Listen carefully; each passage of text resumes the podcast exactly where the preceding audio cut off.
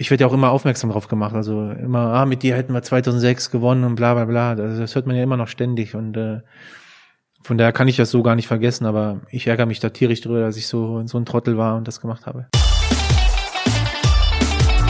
Phrasenmäher, der Fußballpodcast mit Kai Tramann. Und heute wird es herrlich, ehrlich im Phrasenmäherland, denn zu Gast ist Thorsten Frings und die Mittelfeldlegende der Nationalmannschaft, die haut im Phrasenmäherland genau so dazwischen wie früher auf dem Rasen. Da fliegen dir gleich beim Zuhören klare Aussagen und gute Sprüche um die Ohren und du kannst immer wieder spüren, was für ein leidenschaftlicher Fußballfreak dieser Thorsten Frings noch heute ist. In Teil 1, da sprechen wir über seinen Start in den Trainerjob. Der Thorsten verrät uns, warum seine Entlassung in Darmstadt so richtig wehgetan hat und weshalb er niemals, aber auch wirklich niemals so enden möchte wie ein gewisser Felix Magath. Im Laufe des Gesprächs taut Thorsten Brinks dann immer mehr auf, wird mega entspannt und berichtet sehr unterhaltsam von der WM 2006. Vom Sommermärchen, von seiner Schlägerei gegen Argentinien, die ihm dann die Teilnahme am Halbfinale gegen Italien gekostet hat. Außerdem verrät er uns, warum Per Mertesacker dafür verantwortlich ist, dass wir nicht schon 2006 Weltmeister geworden sind.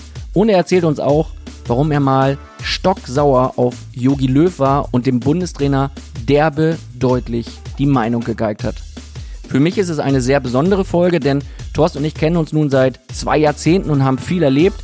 Ich schätze seine offene Art und bin sehr glücklich, dass er diese auch im Phrasenmeer gezeigt hat, denn diese zwei Folgen, also heute Episode 1 und nächste Woche dann Teil 2, leben von einer klaren Ansprache, von überragenden Anekdoten und von viel, viel Frings statt Fragen.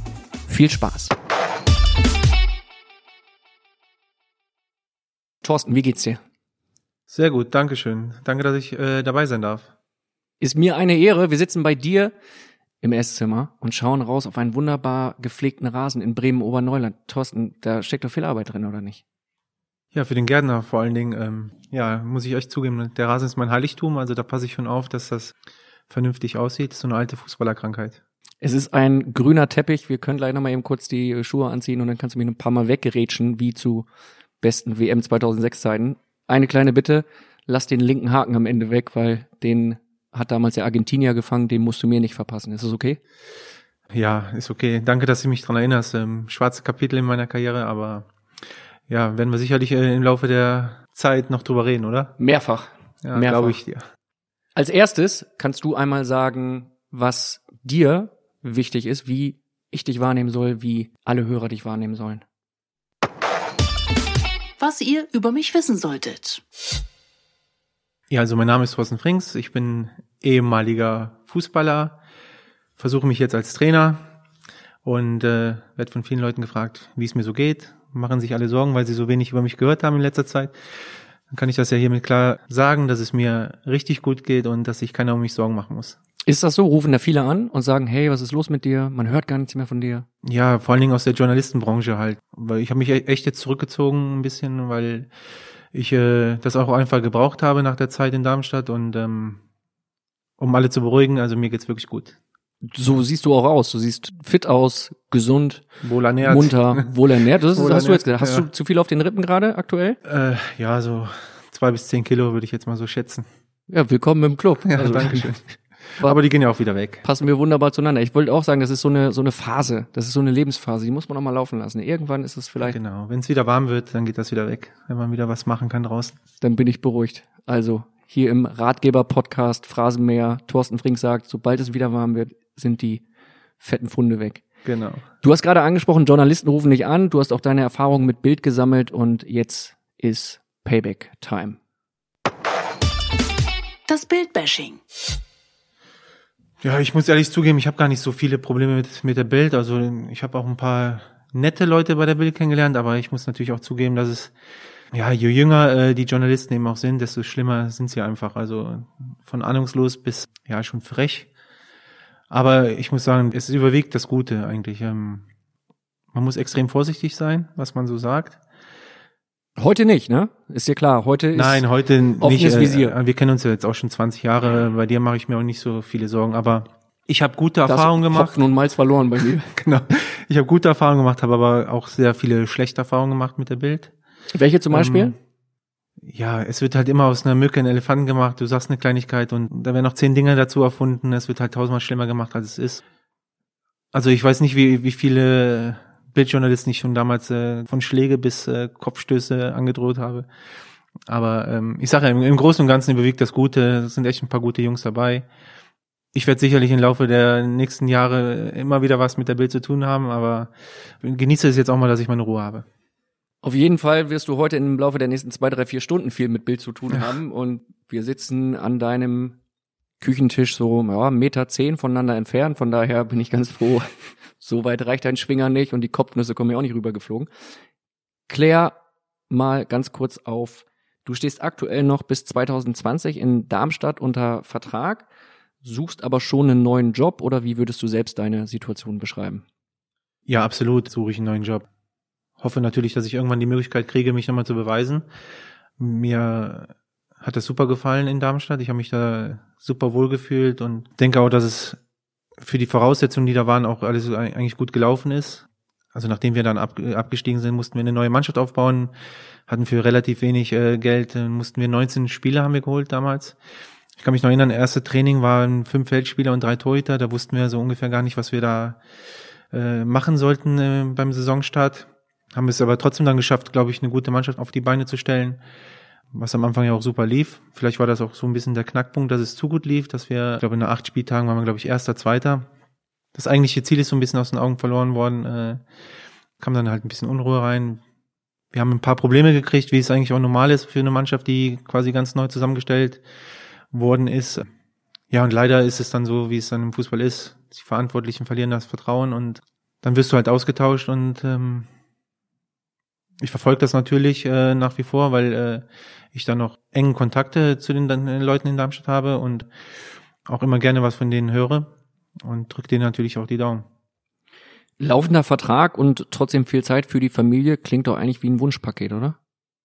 Ja, zumindest ist es jetzt mal so eine Phase, wo man wirklich auch mal Zeit hat für die Familie. Das ist so das erste Mal so in der Karriere, dass ich das so hatte. Das genieße ich natürlich auch. Aber ich bin ein Vollblutfußballer mit Leib und Seele und möchte natürlich so schnell wie möglich wieder an die frische Luft. Du kannst rausgehen, wenn du willst, ne? Dann mach hier alleine weiter. Ja, äh, es wäre schön, wenn da noch eine Mannschaft dabei wäre, die ich jetzt äh, trainieren könnte und äh, meine Erfahrungen eben, die ich auch im Laufe meiner Karriere auch gesammelt habe. Und äh, man, natürlich lernt man auch in so einem Jahr äh, Darmstadt eben auch viel und würde mich freuen, wenn ich dann irgendwann die Möglichkeit kriege, das nochmal äh, weitergeben zu dürfen. Wie verfolgst du aktuell den Fußball? Schaust du dir alles an oder sagst du dir, nee, komm, für mich kommt nur die erste Liga in Frage, zweite Liga brauche ich gar nicht lesen im Kicker oder mehr die Tabelle anschauen oder Mhm. bei Ich interessiere mich generell für Fußball. Also mir ist die Liga eigentlich wurscht. Wenn irgendwo was läuft, dann versuche ich das auch zu gucken. Natürlich ist es jetzt so, dass erstmal die kleine Familie, die ich habe, äh, im Vordergrund steht und ich jetzt nicht äh, jede Woche äh, drei Spiele live angucke, sondern dass ich schon versuche, alles zusammen zu managen, dass es eben, dass keiner zu kurz kommt. Ich weiß natürlich auch, dass ich am Laufenden bleiben muss, dass ich mich weiterbilden muss und das mache ich auch. Ich habe viel hospitiert und so. Mehr kannst du ja auch nicht machen als Trainer. Du musst halt eben dann warten, dass äh, irgendjemand da ist, der dir die Möglichkeit gibt, äh, wieder zu arbeiten. Das heißt, du guckst dann schon regelmäßig aufs Telefon, hat einer angerufen, tut sich da was? Ja, also es ist jetzt nicht so, dass ich tagtäglich auf mein Telefon gucke. Also, wenn mich jemand möchte, wird er mich auch erreichen können ohne Probleme. Von da bin ich da ganz entspannt. Wie hart ist es für dich nach deiner langen Karriere als Spieler und dann auch als Co-Trainer bei Werder, als Trainer in Darmstadt nun mal über zwei Jahre hinweg plötzlich gar keine Rolle im Profifußball zu spielen? Ja, es gab ja schon die eine oder andere Möglichkeit, aber das muss, muss eben auch alles passen, eben wegen der Familie auch. Ne? Und ähm, da war eben bisher das Passende nicht dabei. Und natürlich kann man jetzt sagen, äh, hat ja die komfortable Situation, kann sich auf den Vertrag ausruhen.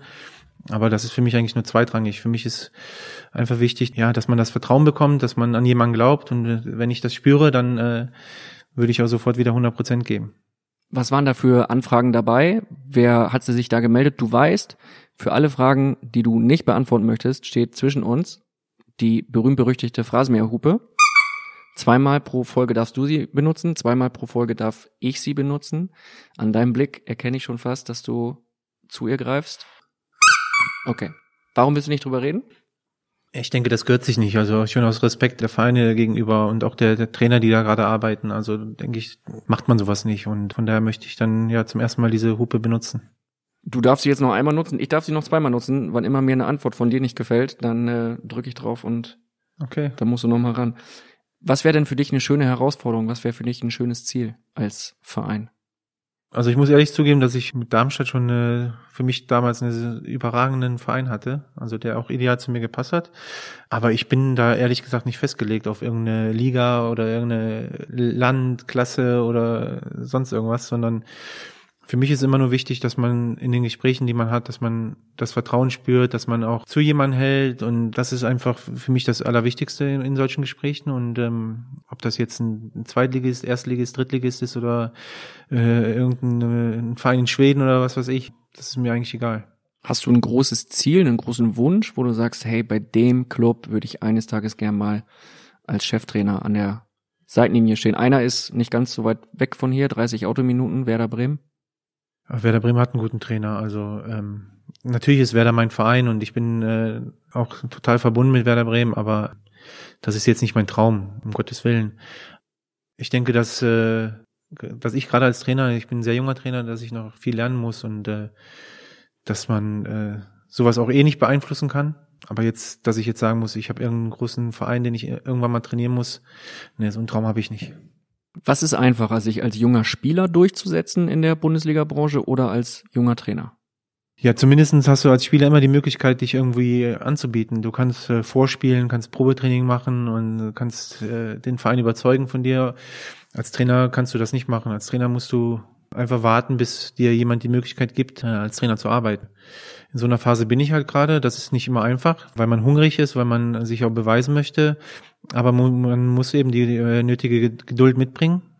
Und äh, die habe ich auch. Und ich weiß auch, dass das nicht äh, das letzte Mal so sein wird. Als Trainer ist äh, das ist ein ganz schwieriger, ganz äh, schlimmer Job eigentlich, wo man eigentlich verrückt ist, dass man sich den freiwillig antut. Aber ähm, wenn man so ein Vollblutfußballer war wie ich und äh, mit ganzem Herzen auch Fußballer war, dann äh, macht man sowas eben und äh, nimmt eben auch äh, die Nachteile dann auf sich. Und du hättest auch den äh, Sportdirektorenposten wählen können. Hättest du so den Frank Baumann gegeben? Nee, das, äh, das entspannter. So, so ein Typ bin ich nicht. Also ich möchte schon an die an die frische Luft, ich möchte schon äh, mich dreckig machen und hin und wieder mit den Jungs ein bisschen dann auch kicken und ähm, so ein Bürojob, Vollzeitjob, wie jetzt Frank Baumann das macht oder so.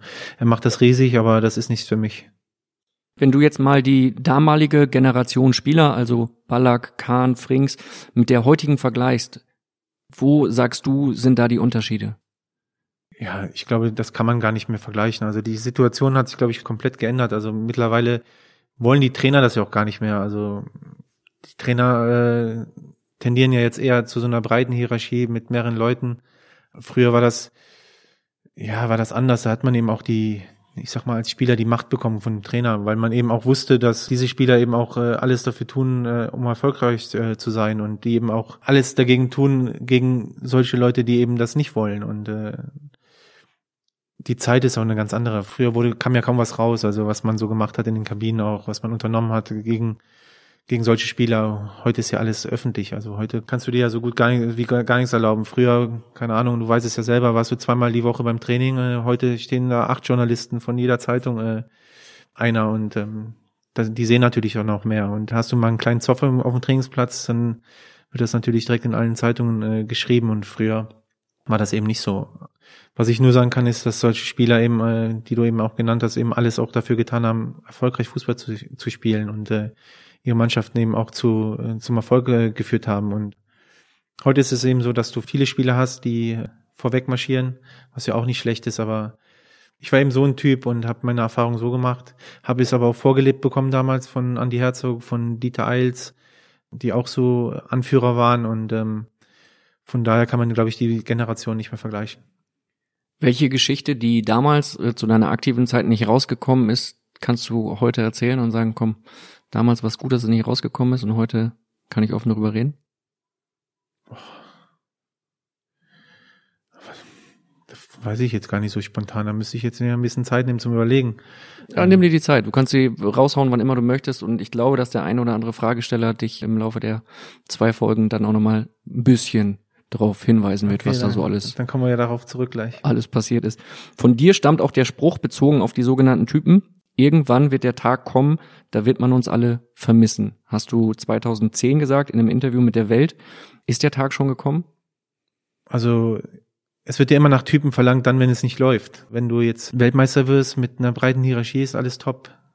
Ist ja klar. Und wenn du dann äh, 2018 äh, die schlechteste WM aller Zeiten spielst, dann heißt es, äh, es sind keine Typen da. Also es ist so, also es werden immer Typen gebraucht. Ich glaube, ähm, es ist immer wichtig, dass du ein paar Leute in der Kabine hast, die dafür sorgen, dass alles vernünftig läuft. Es wird auch immer wieder Spieler geben, die es nicht verstehen, dass da eben so ein paar Typen sind, weil die eben eine andere Einstellung haben, alles vielleicht auch ein, Stück weit lockerer äh, sehen. Ich weiß nur, dass es früher zu meiner Zeit es nicht gegeben hätte, dass ein Spieler sechsmal äh, in der Woche zu spät zum Training kommt. Also das hätte damals die Mannschaft unter sich geregelt. Heute passiert da eben nichts. Dann kriegen sie eine Geldstrafe, werden mal aus dem Kader geschmissen und den nächsten Montag danach kommen sie wieder zu spät. Also früher wurde das anders geregelt. Wen hast du da konkret vor Augen mit sechsmal zu spät kommen? Nee, das ist jetzt ein allgemeines Beispiel. Also Okay. man, man hört jetzt immer wieder, gerade auch die jungen Spieler, dass die sich extrem viel rausnehmen, weil es eben so eine Lebenseinstellung ist jetzt. Ähm, bei denen, ich sage, bei uns früher gab es sowas nicht. Wie würdest du den Trainertypen Frings beschreiben? Was bist du als Trainer für einer? Ich möchte sehr, sehr eng an der Mannschaft sein. Ich möchte so ein Trainer sein, wo man eben keine Angst vor hat. Äh, Ich habe das selber erlebt in meiner Karriere, dass äh, ich, ich Trainer hatte, wo ich mich nicht getraut habe, an die Tür zu klopfen. Und ähm, Wer war das damals bei dir? Felix Magath, also da habe ich mir echt in die Hose geschissen, muss ich echt zugeben, wenn man da geklopft hat, weil man eben auch wusste, dass man da nicht so einfach wieder rauskommt. Also Was hat er mit dir gemacht dann in dem Moment? Ja, also Felix Magath hat äh, mich damals total eingeschüchtert. Also ich habe da kein Wort mehr rausgekriegt. Er saß immer vor mir, hat erstmal minutenlang gar nichts gesagt und ähm, dann hast du irgendwie immer das Bedürfnis weiter zu quatschen und du Reitest dich immer weiter rein in dich die immer, immer Scheiße. weiter rein und ähm, irgendwann hat er dann irgendwas dazu gesagt und dann bist du rausgegangen, hast klitschnass geschwitzt und hast gesagt, meine Güte, bin ich froh, dass du das hinter dir hattest. Also das war schon extrem, ja, muss ich schon zugeben. Und so einer möchte ich eben nicht sein. Ich möchte einer sein, ein Trainer sein, der, wo die, wo die Spieler wirklich hinkommen und dir alles anvertrauen können. Du hast 2015 deine Lizenz zum Fußballlehrer gemacht.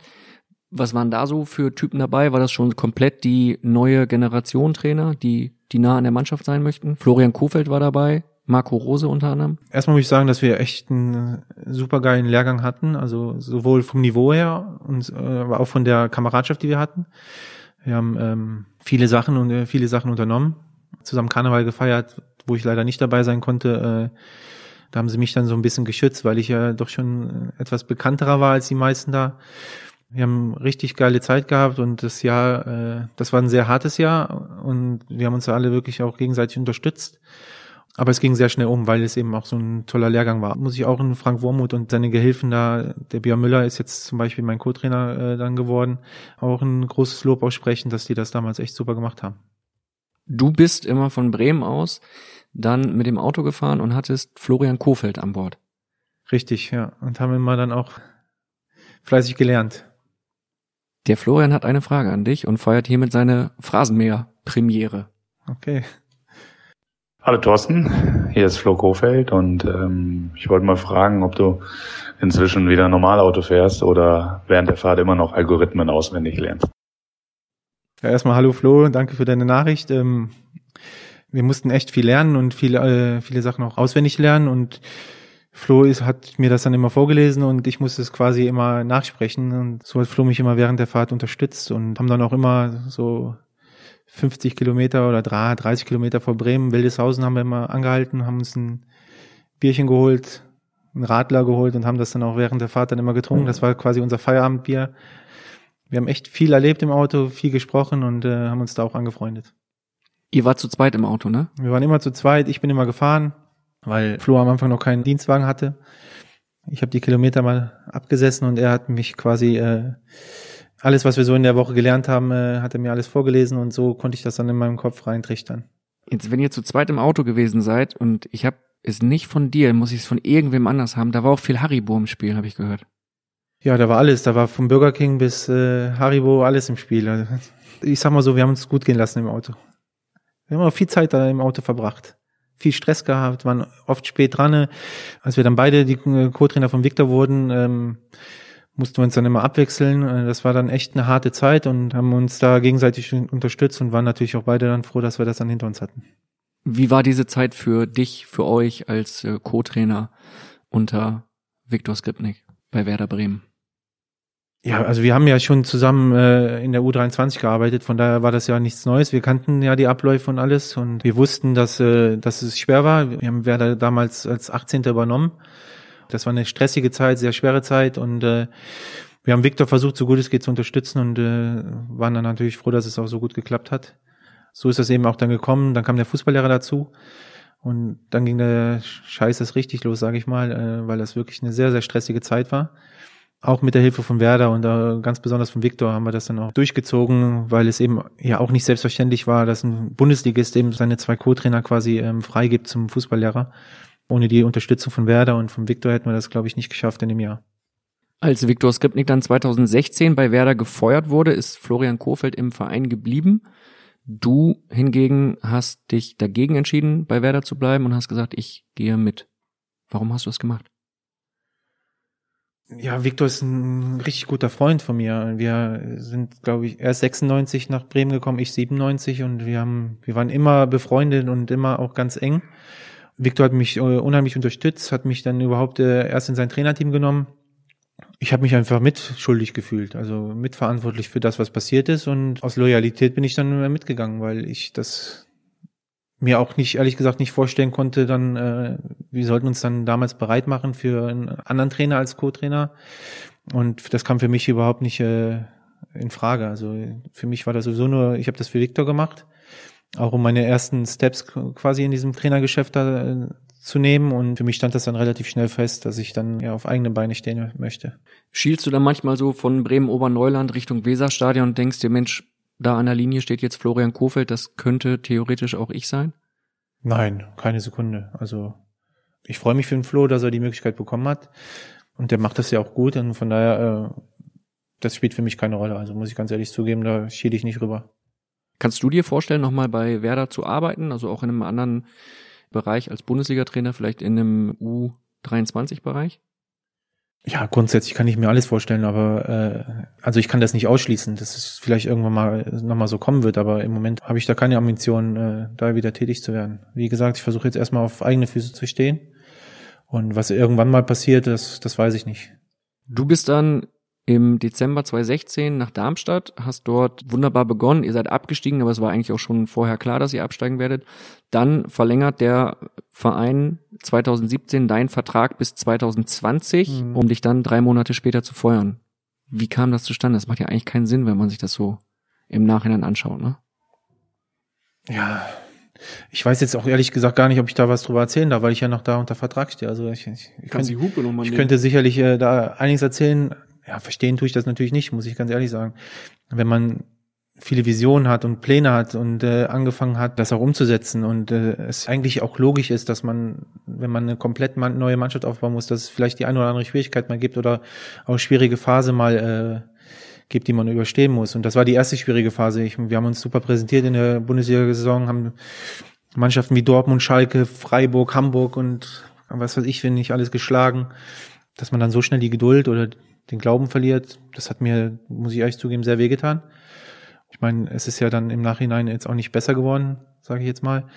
Von da habe ich das natürlich nicht verstanden und aber es ist eben so als Trainer, du bist halt am schnellsten auswechselbar. Die Geduld wird immer weniger und von daher ist es halt so, wie es jetzt ist und ähm, schade, weil wie ich eben schon am Anfang sagte, ich habe mich da super wohl gefühlt ich habe eine Zeit lang gebraucht, das zu verdauen, weil äh, das echt wehgetan hat. Also muss ich echt zugeben, weil man das eben auch nicht gewohnt ist, dass man irgendwie, man hat halt das Gefühl, man hat versagt irgendwie. Ich habe äh, während meiner Karriere eigentlich selten versagt im Fußball und ähm, von da hat das echt wehgetan und da habe ich echt eine lange Zeit äh, dran geknabbert. Wie hast du das denn gemacht? Also mit wem hast du dich dann besprochen, beraten? Wo hast du dir vielleicht mal ein bisschen Rat oder auch Trost ja, geholt? Viel mit der Familie ausgemacht. Ich, deswegen, ich habe hab ja eben gesagt, ich habe mich ja auch ein Stück weit komplett zurückgezogen, weil ich das eben auch nicht mehr wollte, dieses äh, tägliche Bildzeitung lesen, Journalisten, Ey, äh, Gespräche sichert, führen das und sowas. mir den Arbeitsplatz. Ja, ja, ja, freut mich auch für dich. Also Davon lebe ich. Ich, ich kaufe sie auch immer. Also legst sie dann zur Seite. leg sie dann zur Seite Altpapier. direkt, um den Kamin mit anzuzünden. Nee, ähm, wo war ich jetzt stehen geblieben? Weiß ich nicht. Ich helfe dir jetzt nicht mehr. Du liest keine Bild mehr. Von daher. Nein, wir haben darüber gesprochen, dass du natürlich. Ja, das auf, auf, auf jeden Fall. Das hat, das hat mir sehr wehgetan und ähm, deswegen habe ich mich auch ein Stück weit komplett zurückgezogen, um das eben auch zu verdauen. Und ich habe mit der Familie darüber gesprochen und mit meinen äh, Freunden, habe mir nochmal viele Gedanken gemacht, woran es eben auch gelegen hat und sowas. Und man lernt ja aus solche Situationen auch, sich halt quasi selbst äh, reflektiert, damit man es beim nächsten Mal besser macht. Melden sich da hinterher mal Trainerkollegen und sagen, hey, Glückwunsch, jetzt bist du einer von uns und mach dir bloß keine Sorgen. Beim ersten Mal tut's noch weh, beim zweiten Mal schon nicht mehr so sehr. Also der Marc Kosicke, mein Berater, ist ja ein Freund von mir, den kenne ich auch schon seit 20 Jahren. Der hat auch gesagt, willkommen im Club. Also das wird nicht das letzte Mal gewesen sein. Also Mhm. man soll das halt nicht so nah an sich ranlassen. Aber vielleicht, weil es das erste Mal war, war es halt besonders schwierig für mich. Gibt's da auch Trainerkollegen dann, die sich mal melden oder mit ja, ich sprichst? hatte ähm, natürlich mit meinem äh, mit Thomas Schaf darüber gesprochen, ähm, auch mit Bruno Lavadia und sowas, die dann auch alle dann sagen, ja, Kopf hoch und es ist nicht so schlimm, es geht wieder weg. Natürlich will man immer den Job so gut es geht ähm, machen und äh, deswegen hatte ich auch damals noch drei Jahre in Darmstadt äh, unterschrieben, weil ich mich da super wohl gefühlt habe, weil ich mir eben auch vorstellen konnte, selber als Trainer auch da weiter zu wachsen. Aber dass man dann die Zeit nicht bekommt, das ist eben heutzutage so im Fußball. Hast du nach deinem äh, Rauswurf dann erstmal komplett runtergefahren? Hast du erstmal gesagt, ich mache jetzt gar nichts mehr? Du hattest äh, vorhin auch erwähnt, du hast ihn irgendwann hospitiert. irgendwann muss man ja auch weitermachen, ne? Und äh, das habe ich dann, das habe ich dann so gemacht, um eben auch ja in diesem Business zu bleiben. Ich bin jetzt nicht rumgereist durch Deutschland und überall, wo ein Trainer gewackelt hat, habe ich, habe ich, habe ich mich nicht auf die Tribüne gesetzt und habe mich da gezeigt, weil das fand ich schon als Spieler immer ätzend, wenn das die Trainer gemacht haben. Also ich glaube, wenn dich ein Verein möchte, dann wird er auch Kontakt mit dir aufnehmen. Also ich glaube nicht, dass es was bringt, nur in der Zeitung jetzt zu stehen, dass man im Stadion war, wenn man sich dann irgendwo sehen lässt und vielleicht der Kollege, der da unten um seinen Job kämpft, es noch schwieriger zu machen. Wo bist du gewesen dann zur Hospitation? Ich war hauptsächlich im Ausland unterwegs. Also, weil ich glaube, in Deutschland ist es schwer für mich, wenn ich dann äh, erstens kennen mich viele Leute noch und zweitens möchte auch kein Trainer irgendwie so am Sack gehen. Also ich habe dann so meine alten Connections, so die, ich, die man so im Ausland hatte, abgeklappert. Kannst du sagen, wo? In Holland war ich unterwegs. Okay. Du kannst die Hupe nehmen. Dann musst du hupen. Ja, reich, Holland reicht doch, oder? Da Nein, gibt's ja nicht so gibt's ja Vereine. Vereine ohne Ende. Ajax, PSW. Ja, ich war, ich sag mal so, ich war bei den ganz großen Vereinen in Holland, da gibt's ja nicht so viele. Ajax. Ja, unter anderem, ja. Okay. Und dann hast du da mal ein bisschen geguckt, wie die. Ja, aber da, da muss man, da, da muss man auch sagen, dass eben, das ist auch nichts anderes als, als, als bei uns oder als in Darmstadt, sage ich jetzt mal. Ne? Ich kann ja jetzt nur von Darmstadt reden, weil ich ja auch selber Trainer war. Also die Jungs, die trainieren das Gleiche wie, äh, wie, wie ich früher noch trainiert habe. Also Fußball kannst du nicht neu erfinden. Das ist einfach nur eine andere Qualität. Fußball ist halt ein hundertprozentiger Qualitätssport und die beste Qualität gewinnt Spiele. Und die haben das Gleiche trainiert, wie ich auch meine Mannschaft trainiert habe, aber halt mit einer anderen Geschwindigkeit, mit einer anderen Sicherheit. Das ist eben der Unterschied zwischen so Weltklasse-Mannschaften und äh, ich sage jetzt mal einen Zweitligisten. Aber dass da jetzt irgendwas war im, im Training, wo ich sagen muss, äh, boah, das habe ich ja noch nie gesehen, ich glaube, das gibt's nicht. Gibt es einen Trainer, den du gerne mal treffen würdest oder bei dem du gerne mal hospitieren würdest, mit dem du gerne mal zusammenarbeiten möchtest? Ja, ich würde gerne mal beim Pep mal zuschauen, weil ich eben auch äh, schon so viele Sachen gehört habe, dass er wirklich einzigartig sein soll. Vielleicht ergibt sich das ja irgendwann mal. Können wir hier eine Bewerbung aussprechen? Und äh, wenn Pep dann wieder den Phrasenmäher hört, was er wahrscheinlich, Nicht macht. ey, bitte, tagtäglich ja, macht, Also ja, wenn der Pep das hört, dann kann er mich ja gerne kann er, einladen. kann er ja. anrufen. Ne? Ja. Tauschst du dich weiterhin auch mit Florian Kofeld aus in der Situation, in der er gerade ist? Wir haben jetzt nicht über seine Situation gesprochen, aber wir haben öfter Kontakt. Also wir telefonieren auch häufiger. Ähm, aber äh, was soll ich jetzt da erzählen? Also ich, ich möchte da jetzt auch nicht der Schnauschnack sein und sagen, hier mach das oder das oder das. Oder früher hat er das oder das gemacht. Also auch Flo wird seine Kontakte haben, wo er mit telefoniert. Und äh, ich bin mir sicher, dass, ähm, dass das auch wieder besser wird. Also da mache ich mir keine Sorgen. Das heißt, Werder wird nicht lange im Abstiegskampf bleiben und sich da relativ schnell wieder daraus befreien. Ja, also ich weiß, dass man die Situation nicht unterschätzt, ne, dass man äh, da gerade unten steht. Ich, äh, aber ich glaube einfach an die Qualität der Mannschaft, dass die Mannschaft äh, gut genug ist, um mit dem Abschied nichts zu tun äh, zu bekommen. Von daher mache ich mir da keine Sorgen. Wir wollen natürlich auch über deine Karriere als Spieler sprechen. Wir sprechen in Teil 2 des Phrasenmeers über deine Station, wir sprechen über Werder, Dortmund, Bayern, über Toronto mhm. und kommen jetzt zu dem Part, in dem es um deine Karriere im Trikot der Nationalmannschaft geht. Die erste Frage dazu stellt dir Marco Bode. Hey Thorsten, hier ist ein alter Freund aus Bremen. Ähm, ja, ich habe eine Frage für dich. Mich lässt etwas nicht los, äh, vielleicht geht dir das genauso, nämlich, dass wir nur Vize-Weltmeister geworden sind im Jahre 2002, weil Olli den Ball hat fallen lassen. Du warst ja 2006 nochmal nah dran. Also meine Frage, was war eigentlich für dich die größere Enttäuschung, 2002 oder 2006? Und sollen wir vielleicht gemeinsam nochmal bei Olli anklopfen, was er sich da eigentlich geleistet hat? Ähm, ja, viel Spaß noch. Ja, hi Marco, danke für die Nachricht. Ja, um ehrlich zu sein, muss ich sagen, 2006 hat mir viel, viel mehr wehgetan. Ich glaube, 2002 war einfach ein Geschenk. Ich glaube, das wissen wir bis heute nicht, wie wir es geschafft haben, dass wir da im, im Endspiel standen. Ich glaube, auch gerade wegen Olli standen wir da, weil er so gute Wochen hatte da. Außer das Endspiel natürlich äh, bitter für uns gewesen. Ich glaube, im besten Spiel, was wir gemacht haben, das haben wir leider verloren.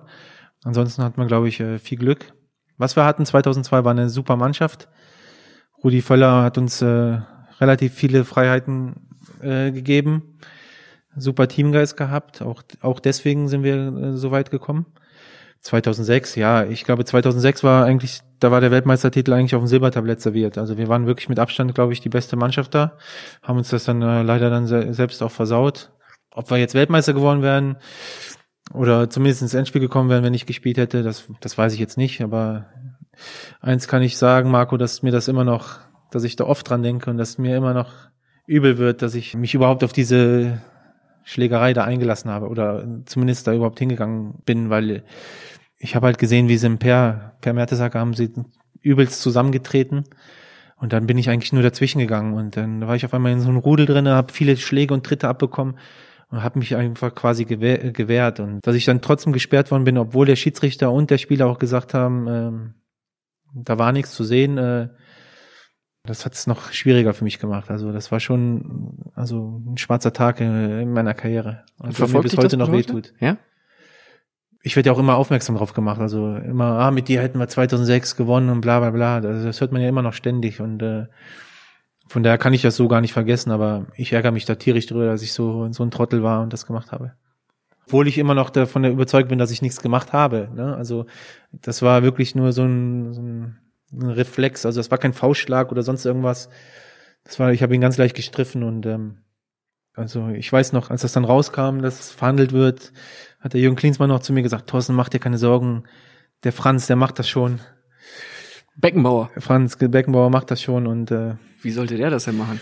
Ja, weil äh, Franz ja ein wichtiger Mann, sage ich mal, im, äh, im deutschen Fußball war und äh, aber Franz hat es auch nicht geschafft. Also ich bin gesperrt worden. Ich habe äh, sogar ein Spiel auf Bewährung bekommen. Das gab es ja, glaube ich, zu diesem Zeitpunkt auch noch nicht. Also, also es hat für mich den Eindruck gemacht, also ob das einfach so, okay, wir zeigen es den Deutschen jetzt, also die dürfen sich auch nicht alles erlauben jetzt bei der WM, also da sperren wir mal ein, obwohl er eigentlich gar nicht so viel gemacht hat.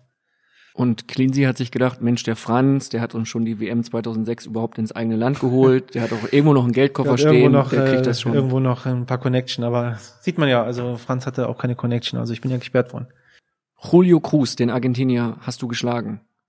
Du sagst, du hast ihn gestriffen. Was war es jetzt wirklich? War es mit der Faust? War es eher Nein, so ein ich, ich habe ihn gestrich, gestriffen nur. Wirklich ganz leicht, das war gar nichts. Also sowas kommt pro Spiel. Äh, in jeder Rangelei kommt das vor. Also das war wirklich nichts.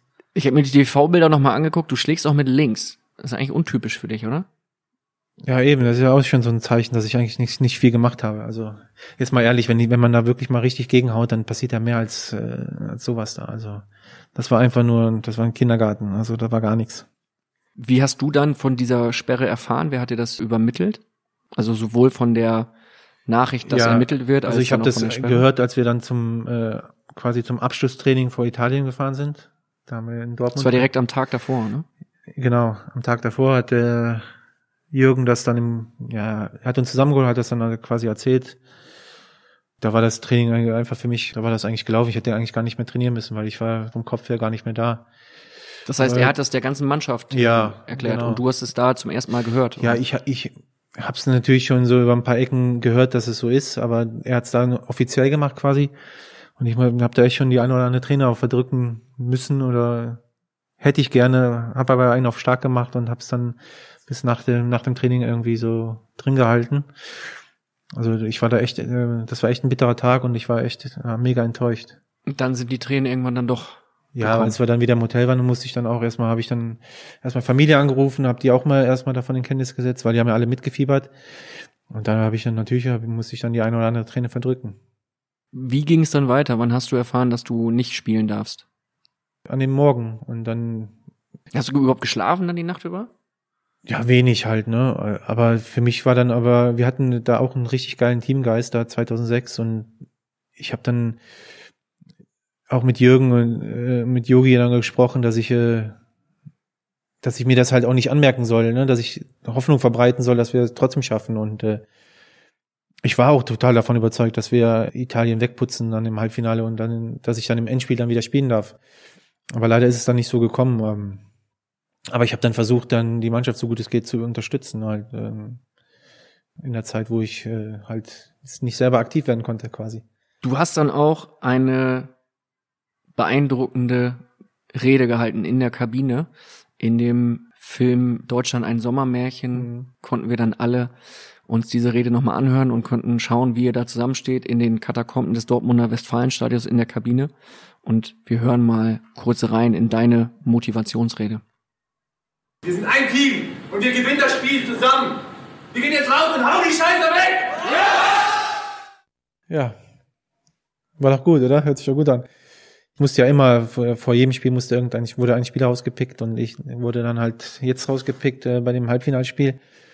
Da kamen noch mal ein paar Emotionen hoch.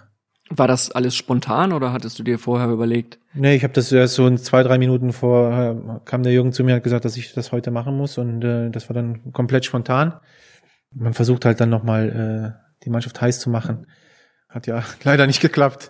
Ja, fast zumindest. Ne? Ja, der fast. Spruch, äh, jetzt hauen wir die Scheiße weg, der sorgte dann für Furore, da waren alle begeistert, haben alle gemerkt, was für ein Motivator und Ja, aber das, ich glaube, ich glaube nicht, dass man eine Mannschaft großartig motivieren muss vor einem Halbfinalspiel. Also, wie ich eben schon sagte, also die Leistung, die wir abgerufen haben, waren, glaube ich, die besten in dem Turnier von allen Mannschaften. Ich glaube, auch wenn wir es geschafft hätten, hätten wir dann die Franzosen auch geschlagen. Aber im Fußball ist ja nichts planbar. Von daher haben wir es dann leider nicht geschafft, ins Endspiel einzuziehen. Zu wem aus dem Sommermärchenkader hast du noch viel Kontakt? Also, wie ich, ich schreibe fast täglich Nachrichten mit dem Balle. Wir sind nach wie vor gute Freunde. Mit dem Peer habe ich viel Kontakt. Mit dem Asamoah habe ich letztens noch Kontakt gehabt. Also, das ist immer mal wieder zwischendurch, sieht man sich mit Olli Kahn. Man hat immer mal wieder Kontakt. Also, da sind immer noch viele Leute, mit denen man Kontakt hat. Wenn du mit Per Mertesacker schreibst, dann tauscht ihr euch aus über die Zeit bei Werder, über eure Freundschaft. Wenn ich mit Per Mertesacker schreibe, dann kommt meistens eine schöne Frage für den Phrasenmäher dabei heraus. Und die Frage an dich, die hören wir jetzt. Lieber Torti, mein Freund, erzähl uns eine Geschichte von der WM 2006. Xavier Naidoo hat schon getextet. Ein Thorsten Frings, man weiß, er bringt's. Bitte erzähl uns eine Story, wie du die Truppe zusammengehalten hast. Ja, der Peer immer mit seinen Torti, ne? Was hat es damit auf sich? Ich habe es mir Das ist mein aufgeschrieben. Spitzname. Also, beim Peer hieß ich immer Torti. Also, Tortislav hat er mich immer genannt. Warum Tortislav?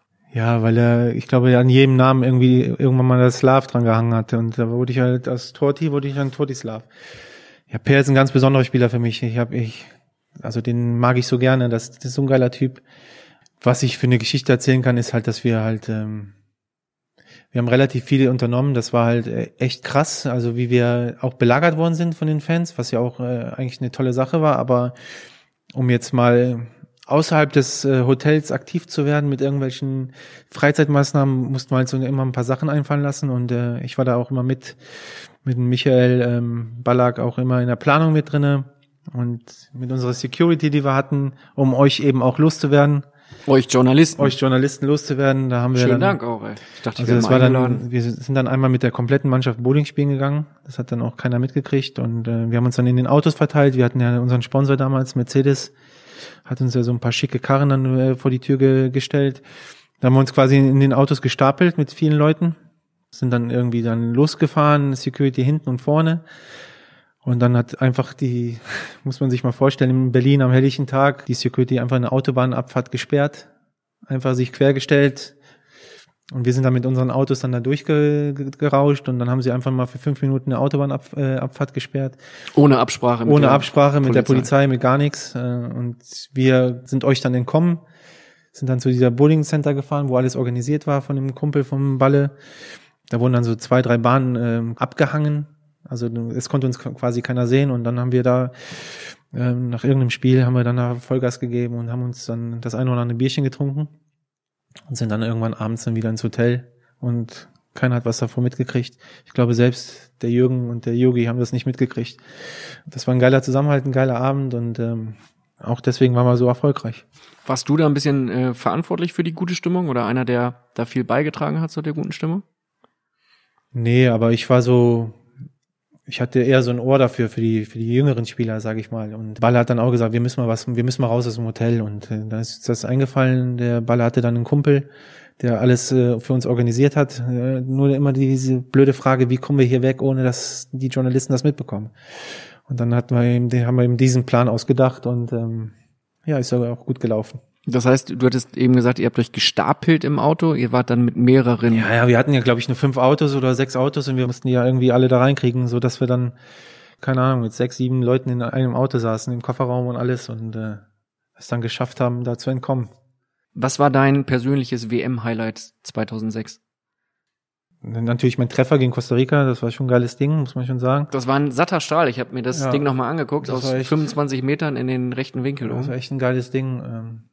Aber ich glaube, dass wir Argentinien geschlagen haben. Das war so mein persönliches Highlight, weil wir hatten Confed Cup und wir hatten Freundschaftsspiele gegen Argentinien alles äh, in den Jahren zuvor und ähm, dass wir die dann geschlagen haben, das war damals ein Top-Favorit. Nach dem Spiel wussten wir eigentlich, dass wir Weltmeister werden konnten, weil wir eben so eine Top-Mannschaft auch geschlagen haben. Und von daher war das schon so das persönliche Highlight des Turniers. Der fünfte Elfer für Deutschland wurde gar nicht mehr geschossen in dem Spiel. Es gibt viele Gerüchte, dass du der Mann gewesen wärst, der den fünften Elfer geschossen hätte. Stimmt das? Ja, das stimmt. Gott sei Dank. Also ich habe da richtig gezittert und äh, habe gebetet, dass ich nicht ran muss, also weil, weil äh, ja, so ein Elfmeter in so einem wichtigen Spiel ist ja auch nicht einfach. Äh. Von daher war ich total äh, überglücklich, dass ich äh, nicht ran musste. Also ich war quasi schon auf dem Weg hin zum Elfmeter und deswegen war ich auch mit der erste, der der beim Jens war, nachdem Jens dann gehalten hat. Äh, weil ich eben einen kleinen Vorsprung hatte, weil ich gedacht habe, okay, der Argentinier macht den eh rein, gehst du schon mal langsam äh, zum Elfmeterpunkt. Aber Gott sei Dank äh, musste ich nicht ran. Wie hättest du ihn geschossen? Ich hätte ihn reingemacht, auf jeden Fall. Jetzt kann ich ja große Fresse haben, ne? Ja, also, klar. Hau einen raus. Also ich war schon überzeugt von mir, dass ich ihn reinmache, sonst hätte ich mich nicht gemeldet. Also, weißt du noch, was du gemacht hättest? Hättest du ihn, hättest du gechippt oder nee, hättest du voll draufgehauen? Ich hätte schon, äh, also ich habe eigentlich immer bei meinen Elfmetern geguckt, was der Torwart so macht. Also ich hätte schon versucht, ihn auszugucken. Ist mir auch öfter gelungen, aber in so einem Spiel, also ich bin froh, dass ich die Erfahrung nicht machen musste. Das heißt, du standst dann eigentlich da und hattest das Gefühl, okay, jetzt muss ich schießen. Genau. Auf der anderen Seite hätte ich natürlich auch der Held werden können, ne? Wenn ich ihn dann reingemacht hätte, wären wir dann auch weitergekommen, aber so war es mir dann doch schon lieber. Und dann gab's die große Schlägerei. Wie ist das äh, entstanden aus deiner Sicht? Jens Held, wir laufen alle los und dann, wir jubeln alle, laufen kreuz und quer durchs Olympiastadion und dann habe ich gesehen, wie sie ein Pair halt getreten haben. Also wirklich richtig übel. Ich bin da hingegangen, um Per zu helfen, zu unterstützen und äh, dann kam es diese Rudelbildung und also das war jetzt nicht so, dass da irgendwo eine Rudel, Rudel, Rudelbildung war und ich habe gedacht, ah, oh, gehst du mal da rein, sondern das hat sich so ergeben. Also im Grunde ist Per schuld, dass ich gesperrt worden bin. Fällt mir gerade so ein. Sollten wir ihn vielleicht jetzt zum Hauptschuldigen machen und da noch mal ein bisschen anklagen? Ja, vielleicht kann ich dann, brauche ich dann nicht mal täglich dran denken. Also eigentlich ist Per schuld. Wahrscheinlich hat er die Argentinier so provoziert, dass er sie drüber gekriegt hat und ich bin dann zur Hilfe gekommen. Wir haben vorhin schon drüber gesprochen, das Halbfinale gegen Italien. Mit dir hätten wir es gewonnen? Also ich war damals in einer richtig geilen Verfassung und Form. Also ich weiß nicht, ob wir es gewonnen hätten, aber ich, ich würde es gerne, hätte es gerne mal gesehen. Es gab dann nach dem Halbfinale nochmal die große Diskussion um die Party auf der Fanmeile. Ihr seid ausgeschieden, Deutschland ist ausgeschieden gegen Italien im Halbfinale. Es stand das Spiel um Platz drei an gegen Portugal in Stuttgart. Und ihr habt euch im Kreise der Mannschaft unterhalten und dadurch, dass es diesen schönen Film des Sommermärchens gab, können wir nochmal reinhören in diese Diskussion zwischen unter anderem dir und Michael Ballack. Ich sehe das als Verabschiedung, als Dankeschön an, die, an den Fan, dass sie uns, äh, dass da eine Million Fans sind und mitfiebern mit uns. Und äh, weiß ich nicht. Du hast mir aber gerade draußen was anderes gesagt. Ja, aber ich- vor fünf Minuten. Ja, aber nicht als du hast, Du hast gesagt, hoffentlich. Äh, äh, ja, deswegen, ich habe gedacht, ich habe ja nicht, ich habe gedacht, wir fahren wieder zum Römer wie bei 2002. Und Ja, denkst du, was Römer und Fanmeile ist? Es ist dasselbe.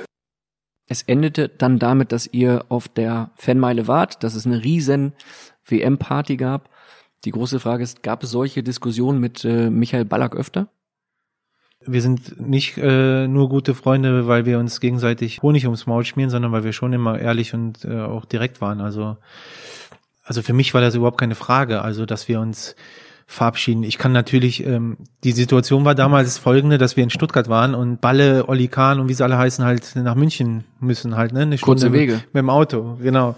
Und äh, die wollten sich halt schön bequem machen. Und für mich war das völlig Latte, weil ich hätte eh nach Bremen zurückgemusst. Also ob ich jetzt von äh, Stuttgart fliege oder f- von Berlin fliege. Also äh, für mich stand das überhaupt nicht zur Diskussion, dass wir uns nicht verabschieden von den Fans. Also wir haben so eine geile Unterstützung bekommen in, äh, in, während des Turniers. Also egal wo wir waren, wir sind, die Leute standen Spalier, wir sind gefeiert worden. Vor unserem Hotel standen Tag und Nacht Leute und äh, das war das Mindeste, was wir tun konnten. Also von daher war das für mich überhaupt kein Thema, das mich dafür einzusetzen, dass, äh, dass wir das in Berlin machen. Und äh, das haben ja viele auch so gesehen. Also wenn ich jetzt in Bayern gespielt hätte oder bei Bayern gespielt hätte, hätte ich wahrscheinlich auch gesagt, du, jetzt nur eine halbe Stunde, Stunde Fahrt hier mit dem Auto, bin ich schneller zu Hause. Aber für mich stand das überhaupt nicht zur Dis Diskussion, dass wir uns verabschieden. Wo das jetzt ist, äh, ob das jetzt in Berlin, Frankfurt oder so ist, war mir eigentlich egal. Aber dass wir uns verabschieden müssen, das stand für mich außer Frage. War das auch ein Erfolgsgeheimnis, dass ihr in dieser Kombination Frings Ballack, dass ihr euch auch mal die äh, Köpfe eingehauen habt und äh, mal ordentlich diskutiert habt? Auch, also ich muss dazu sagen, äh, wir haben uns ja kennengelernt, da waren wir noch beide äh, Nobodies. Also wir waren beide in der U21. Da war noch überhaupt keine A-Nationalmannschaft irgendwie absehbar. Also und da haben wir schon richtig viel Scheiße durch miteinander durchgemacht und das hat uns halt total zusammengeschweißt und mit den Jahren sind wir dann äh, richtige Freunde geworden und ehrliche Freunde halt. Und das ist ja auch äh, zwischen Fußballern ist das ja auch eher selten, dass man nach der Karriere noch so viel Kontakt hat. Über was äh, sprecht ihr? Über, Über was alles Mögliche. tauscht ihr euch aus? Über alles Mögliche. Ich habe ich hab ihn zum Beispiel auch angerufen damals und habe gefragt, hör zu, ich kann jetzt nach Darmstadt gehen, ich habe die Möglichkeit, gleich Trainer zu werden. Was würdest du machen? Wie würdest du, wie siehst du das? Und dann hat er mir ehrlich seine Meinung gegeben und ähm, wir, wir schreiben uns jetzt nicht nur, äh, du hast, hast du die Nationalmannschaft gesehen, die haben aber wieder einen Dreck gespielt oder sowas, sondern äh, haben auch privat miteinander zu Was heißt denn nicht nur? Schreibt ihr euch das auch manchmal? Wenn ein Spiel klar, läuft? klar. Sie schreiben auch über, über Fußball hin und wieder. Ja? Und dann wird analysiert und dann wird geschrieben, ey, was macht Yogi da schon wieder? Ja, so ungefähr. Hin und wieder kommt das schon mal vor, ja. Mit Yogi bist du nicht mehr ganz so dicke, ne? Nach deinem Aus in der Nationalelf 2010, als er dir mitgeteilt hat, WM in Südafrika, Mhm. kannst du vergessen. also wir haben überhaupt keine Probleme miteinander. Wir haben uns ja mal ausgesprochen, also wir haben uns ja quasi versöhnt, wie das äh, die Bildzeitung damals geschrieben hat. Nee, also ich habe auch Kontakt zu Yogi. Also das Ende, wie es damals gelaufen ist, das war halt äh, absoluter Quatsch. Da habe ich sicherlich auch meine Fehler gemacht. Oder was heißt sicherlich? Mit Sicherheit habe ich meine Fehler gemacht, aber ich denke, dass äh, der ganze Ablauf damals eben auch nicht korrekt war, so oder korrekt abgelaufen ist. Wie ist denn das abgelaufen aus deiner Sicht? Also der ganze Twist kam ein- einfach damals äh, zustande, weil also ich glaube, dass Yogi und ich unterschiedliche Bettzeiten haben. Also ich bin halt der Frühschläfer, ich gehe früh ins Bett und Yogi geht halt ein bisschen später ins Bett. Und Yogi wollte damals mit mir sprechen über über Spiel äh, gegen Russland, auch noch so ein ganz wichtiges Spiel. Ja, er kam dann damals zu mir äh, vorm Abendessen, das, wir haben immer um 19 Uhr, keine ja, 19 Uhr Abendessen gegessen und er kam dann zu mir und sagte, Thorsten, ich möchte mit dir sprechen. Das hat er eigentlich immer gemacht, so vor wichtigen Spielen und ähm, habe ich gesagt, du, klar, nach dem Essen, wie immer, ne? Ja, okay. Ja, ja, ich melde mich bei dir. Dann war ich halt schneller fertig mit dem Essen und bin halt auf mein Zimmer gegangen. Um 11 Uhr, Viertel nach elf, äh, habe ich dann äh, gedacht, okay, Yogi wollte noch mit dir sprechen. Da habe ich einem Yogi äh, eine Nachricht geschrieben. Ich so, du Trainer, du wolltest noch mit mir reden, wie sieht's denn aus? Da kam aber nichts und um halb eins hat auf einmal mein Telefon in meinem Zimmer geklingelt und Yogi war am Telefon und da habe ich schon gepennt und alles. Und um mich eben auch vorzubereiten, ich wusste zu dem Zeitpunkt nicht, dass ich nicht spiele. Da meinte Yogi halt um halb, halb eins, ich soll noch mal kurz runterkommen in sein Büro. Und da bin ich halt ein bisschen ausgeflippt und ja, das, ja, kam ich halt dann in, in sein Büro, da saßen sie halt die, die Leute alle, also Trainerteam. Und Also Hansi Flick, Köpke. Olli, Bierhoff. Mhm. Und äh, hat Yogi mich dann halt, um, bis ich dann halt fertig war, also Schlafanzug wieder ausgezogen Trainingsanzug an, da war es halt Viertel vor eins und so. Und dann hat Yogi mich halt gefragt, wie es mir geht. Dann habe ich gefragt, ob das sein Ernst ist, mich das jetzt zu fragen um diese Uhrzeit. Ich bin gerade aus dem Tiefschlaf quasi erwacht. Da habe ich gesagt, äh, was die Scheiße hier halt soll. Wie er dazu kommt, mich um diese Uhrzeit hier in sein Büro zu rufen. Da hat man so ein paar Kleinigkeiten ausgetauscht und dann bin ich dann wieder schlafen gegangen. Was heißt denn Kleinigkeiten ausgetauscht? Ja, ich habe ja gesagt, dass er das mit mir nicht machen braucht, so ein Scheiß halt, ne? Ich war zu dem Zeitpunkt 33 Jahre und 80 Länderspiele gehabt oder was. Sag ich, ich sag ja, diese Art und Weise, wie das damals abgelaufen war, war sicherlich falsch, auch von Yogi. Aber wir haben uns ja jetzt äh, wieder vertragen und ausgesprochen und sind wieder gut miteinander. Gibt es den Schlafanzug noch? Ich wusste nicht, dass du im Schlafanzug schläfst. Also Ja, das war jetzt auch, ich, ich wollte es jetzt symbolisch rüberbringen, also.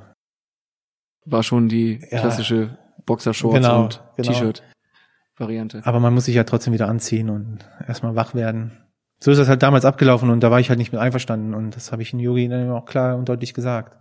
Hast du ihn also einen Kopf kürzer gemacht und hast gesagt, komm, Nationalelf-Karriere ist jetzt eh gelaufen an dieser Stelle. Nein, überhaupt nicht. Also nur ich hätte kein Problem damit gehabt, wenn, wenn ich nicht gespielt hätte. Also ich war zu dem Zeitpunkt auch scheiße drauf, also nicht gut in Form und so. Ich meine, wir kannten uns ja nicht gerade erst seit gestern, sondern ein paar Jahre, haben auch äh, die WM 2006 miteinander durchgemacht. Es wäre kein Problem damit gewesen, wenn man mal sagt, hier, hör zu, du bist nicht gut drauf, du spielst nicht. Da muss man aber nicht um, um so eine Uhrzeit jemanden noch aus dem Schlaf holen. Hätte er ja auch noch die fünf, sechs, sieben Stunden warten können, bis wir beim Frühstück gewesen wären. Dann wäre das für mich auch okay gewesen. Ja. So macht man das einfach nicht. Hat's dich dann so richtig geärgert, als du die Tür geöffnet hast, dass du dann siehst, okay, da sitzt nicht nur Yogi, sondern da sitzen auch Köpke, Flick und Nein, das- Bierhoff das und das ist so eine, so eine Das abgekartete gehört ja auch Geschichte. dazu. Also nee, also die saßen halt abends noch zusammen. Das haben sie öfter gemacht und haben sich da vielleicht noch ein Glas Wein getrunken oder sowas. Und dann irgendwann sind sie dann vielleicht auf die Idee gekommen. Vielleicht hat Yogi auch äh, auf einmal so einen Schreck bekommen, hat gesagt, ach scheiße, ich habe was Wichtiges vergessen. Schön im dicken Kopf. Und hat oh, nicht ich auf- so mal den Frings ablegen. Genau, und hat nicht auf die Uhr geguckt. Also die Art und Weise hat mir einfach nicht gefallen. Dann habe ich natürlich auch meine Fehler gemacht. Ich habe dann nach dem Spiel, ich war natürlich auch von mir immer total hundertprozentig überzeugt, habe dann gesagt, hör zu, auf ein paar Minuten brauchst du mich auch nicht einwechseln und sowas. Das war sicherlich auch meine Fehler. Dann bin ich ja auch dann äh, nach dem Spiel direkt abgehauen, habe dann auch direkt mit der Bild telefoniert. Das war vielleicht mein größter Fehler, den ich gemacht habe. So kam dann halt diese Schlammschlacht, obwohl es eigentlich harmlos war. Mit wem hast du da telefoniert? Mit dir, glaube ich. So. Ein, Du hast mich ja angerufen, ey, das kannst du dir nicht gefallen lassen. Da müssen wir eine Geschichte machen. es war ein lustiges Telefonat. Es endete dann mit einem Interview und äh, Genau. dann nahm alles seinen Lauf. Ja, dann habe ich mit Yogi, aber habe ich Yogi meine Sichtweise nochmal klar gemacht. Er hat mir seine erklärt. Es ist alles halb so schlimm. Also ich habe überhaupt 0,0 Probleme mit Yogi. Du hast damals gesagt, das ist alles nicht aufrichtig, nicht ehrlich. Wir erfahrenen Spieler wurden nach und nach schön entsorgt. Wie schätzt du sein Verhalten heute ein? Hat auch er dazugelernt? Man sieht ja, was passiert, wenn man jetzt ehrlich ist, so wie er jetzt mit Mats Hummels und äh, Boateng und Müller frühzeitig jetzt äh, gesagt, okay, wir planen, wir machen einen Umbruch. Trotzdem schlägt das hohe Wellen. Ich glaube, dass es keinen richtigen Weg gibt für einen Trainer, da gut bei wegzukommen, wenn man Spieler äh, aussortiert, die vielleicht noch äh, in dem Fall war es ja auch noch Bayern München. Also wenn du einen Spieler von Bayern aus aussortierst, dann musst du auch richtige Eier haben. Und äh, weil du eben auch eben weißt, da, da kommt dann der Hönes und der Rummenigge, die geben dann nochmal richtig Kontra. Aber wenn du dann als Trainer so eine Entscheidung triffst, dann musst du auch dahinter stehen. Also ich finde es so besser, als wenn man äh, gar nichts sagt und sondern einfach wirst du nicht mehr eingeladen oder äh, im, im Fall von Balle vielleicht äh, wartet man darauf, dass irgendwas, dass eine Verletzung dazwischen kommt oder, oder Wie sonst bei irgendwas. Michael 2010. ne? Genau, man, also ich bin immer lieber derjenige, der offen und ehrlich darüber spricht. Und dann ist es, glaube ich, auch der bessere Weg. Und dann gibt es auch keinen Stunk. Natürlich sieht der Spieler es immer anders. Und äh, das habe ich natürlich auch damals anders gesehen. Und äh, es gibt, glaube ich, keine perfekte Situation. Aber ich glaube, wenn du da offen und ehrlich rangehst, ist es immer der beste Weg. Das heißt, damals warst du mit seinem Verhalten überhaupt nicht einverstanden und heute sagst du, hey, der hat das schon richtig gut gemacht. Wenn Nein, es seine das Entscheidung ist mit Müller, Hummels und Boateng, dann hat er es wenigstens klar ausgedrückt. Genau. Es gibt keinen Grund, jemanden um Viertel vor eins auf sein Zimmer zu bestellen oder auf sein, in sein Büro zu bestellen und ihm irgendwas zu sagen. Das finde ich total respektlos, sowas. Und das ist auch nach wie vor meine Meinung.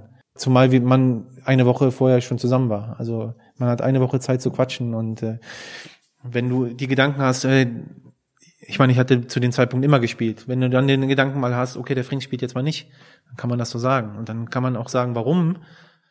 Ich sage selber von mir, ich war selber nicht, ich weiß selber, dass ich zu der Zeit nicht in Form war. Aber dann kann man doch zumindest sagen, hör zu, der, keine Ahnung, wer auch immer da gerade spielt, der ist besser drauf und äh, der spielt für dich und dann bist du damit nicht einverstanden als Spieler. Aber dann, dann gibt's kein Theater. Was glaubst du, warum hat er so gemacht?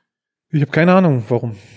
Keine Ahnung. Vielleicht dachte er auch, äh, das ist nicht schlimm oder sowas, aber ich habe es halt in dem Fall schlimm empfunden, weil ich mich eben aufs Spiel vorbereitet habe. Ne? Und ich hab, äh, um so eine Uhrzeit pennt man, wenn man vor äh, einen Tag später, das, das war ja damals noch ein ganz wichtiges Spiel und da ging es ja um die WM-Qualifikation. Und wir mussten unbedingt gewinnen gegen Russland und hätten wir jetzt gegen San Marino gespielt und wären jetzt, äh, wären jetzt schon für die WM qualifiziert gewesen, dann sieht man das vielleicht auch anders. Aber so habe ich mich eben, weil ich eben nichts anderes gehört habe zu dem Zeitpunkt, bin ich davon ausgegangen, dass ich spiele. Und so habe- dementsprechend habe ich mich eben auf das Spiel vorbereitet. Und dann wird man halt geweckt und dann hat man sowieso schlechte Laune. Und äh, da hat's dann halt äh, Yogi abbekommen. Muss er mit leben, ne? Ja, ist ja jetzt auch vorbei. Ist ja verjährt schon. Also wir sind ja jetzt wieder Freunde. War damals eigentlich bei der WM 2006 Cleansey der richtige Trainer oder war es, wie es so oft heißt, Yogi derjenige, der die Taktik und die eigentliche Fußballtrainerarbeit gemacht hat? Also die beiden haben sich schon super ergänzt, muss man schon ehrlich sagen. Also die haben beide Teile vom Training übernommen. Cleansey war halt äh, der, der mit der Mannschaft gesprochen hat, viel mit, der- mit der Mannschaft gesprochen hat. Yogi war derjenige, der die einzelnen Spieler mal gebrieft hat. Also das war schon ein super Team, auch mit dem Andi Köpke zusammen. Und wenn man die Jahre davor sieht, vor der WM, da haben wir ja auch richtig auf die Fresse bekommen. Da, da haben wir ja auch viel Käse auch gespielt. Von daher ähm, hat das Trainerteam es geschafft, uns eben für die WM 2006 eben auch, auch mit der Euphorie und mit der Unterstützung der ganzen Leute äh, eben auch zur Höchstleistung getrieben. Und wir waren da schon topfit alle. Das muss man schon, muss man schon sagen. Wenn du jetzt hörst, dass Jürgen Klinsmann Hertha-Trainer ist und Andi Köpke auch dort ähm, beginnen wird, macht das für dich Sinn? Ist das eine gute Kombination? Cleansey und Hertha?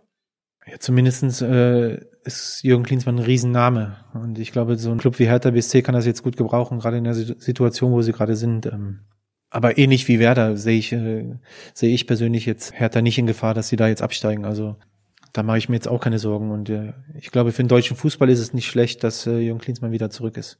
Ist er für dich eher so ein Projektarbeiter, also einer, der auf äh, eine kurze Zeit hinarbeitet, wie damals bei der ähm, WM 2006 oder so wie jetzt bei Hertha, wo er sagen kann, hey, bis zum Sommer und dann ist Schluss?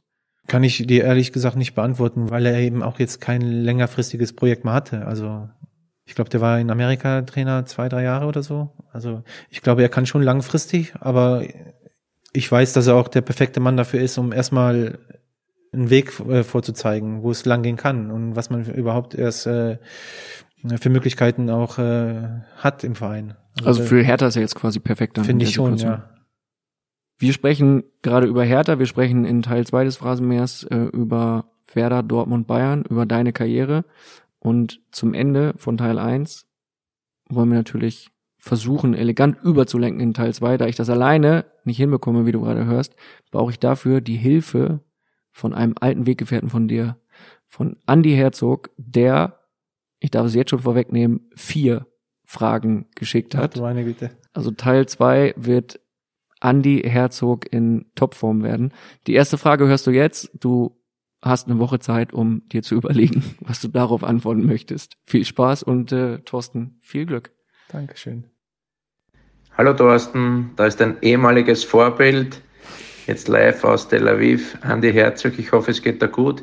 Unter unserem Lieblingstrainer Felix Magath, als du beim ersten Rückrundenspiel in Nürnberg es 1 zu 0 geschossen hast und dann kurz vor der Pause allein aufs Tor gelaufen bist, hast wie immer viel zu viel Nervosität an den Tag gelegt und hast leider verschossen. Dann haben wir noch kurz vor der Pause den Ausgleich bekommen und dann hat ja der Felix zu dir in der Kabine etwas gesagt. Das habe ich aber nicht so richtig mitbekommen. Vielleicht könntest du das den Leuten noch einmal erklären. Und wenn du jetzt Bock hast, den Phrasenmäher zu abonnieren, dann mach das gerne in deiner Podcast-App. Also bei Spotify, bei Google Podcasts, bei Apple Podcasts, wo auch immer du willst, in deinem Podcatcher. Abonniere den Phrasenmäher und lass auch gerne eine positive Bewertung da. Nächste Woche, da grätscht sich Thorsten Frings dann erneut durchs Phrasenmeerland. Von Bremen bis München, von Dortmund bis Darmstadt ist alles dabei. Wir sprechen über seine Station, wir sprechen über schöne Anekdoten aus seiner Bundesliga-Zeit. Ich kann dir echt empfehlen, gönn dir diese Folge. Da gibt's herrliche Lacher. Ich freue mich drauf und danke dir schon mal fürs Zuhören.